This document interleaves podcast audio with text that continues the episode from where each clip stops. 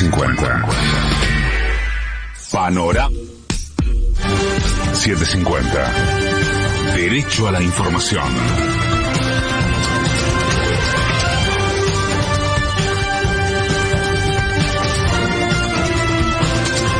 La hora 6, un minuto, la temperatura y sensación térmica en Buenos Aires es de 25 grados 4 décimas. Cielo parcialmente nublado, humedad 79%.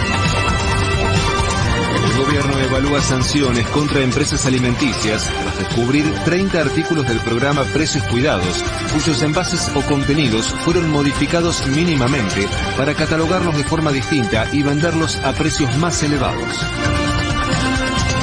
El próximo martes, Alberto Fernández convocará sesiones extraordinarias en el Congreso a partir del primero de febrero y no se descarta que el temario incluya la reforma del Consejo de la Magistratura.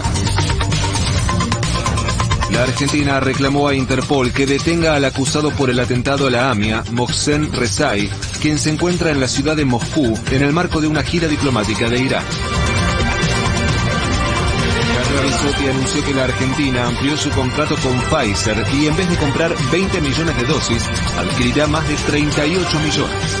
Pudimos avanzar con el laboratorio para firmar un nuevo contrato, una enmienda del contrato para ampliar la vacunación.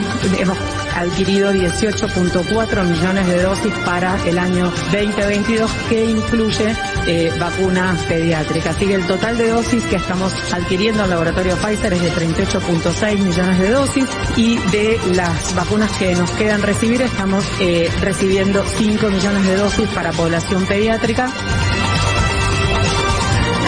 En las últimas 24 horas se detectaron en el país 129.709 nuevos contagios de coronavirus y se confirmaron 182 muertes más por la enfermedad.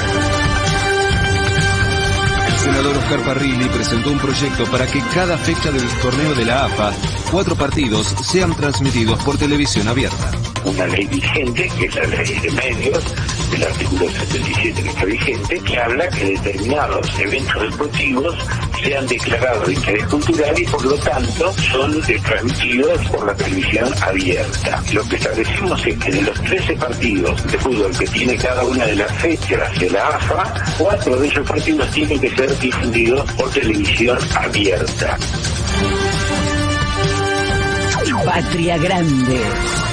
La Autoridad Sanitaria de Brasil aprobó el uso de emergencia de la vacuna china Coronavac en menores de entre 6 y 17 años. El presidente de Perú, Pedro Castillo, advirtió que el derrame de petróleo de Repsol es el desastre ambiental más grande de los últimos tiempos en el país y no se descarta una sanción económica contra la petrolera.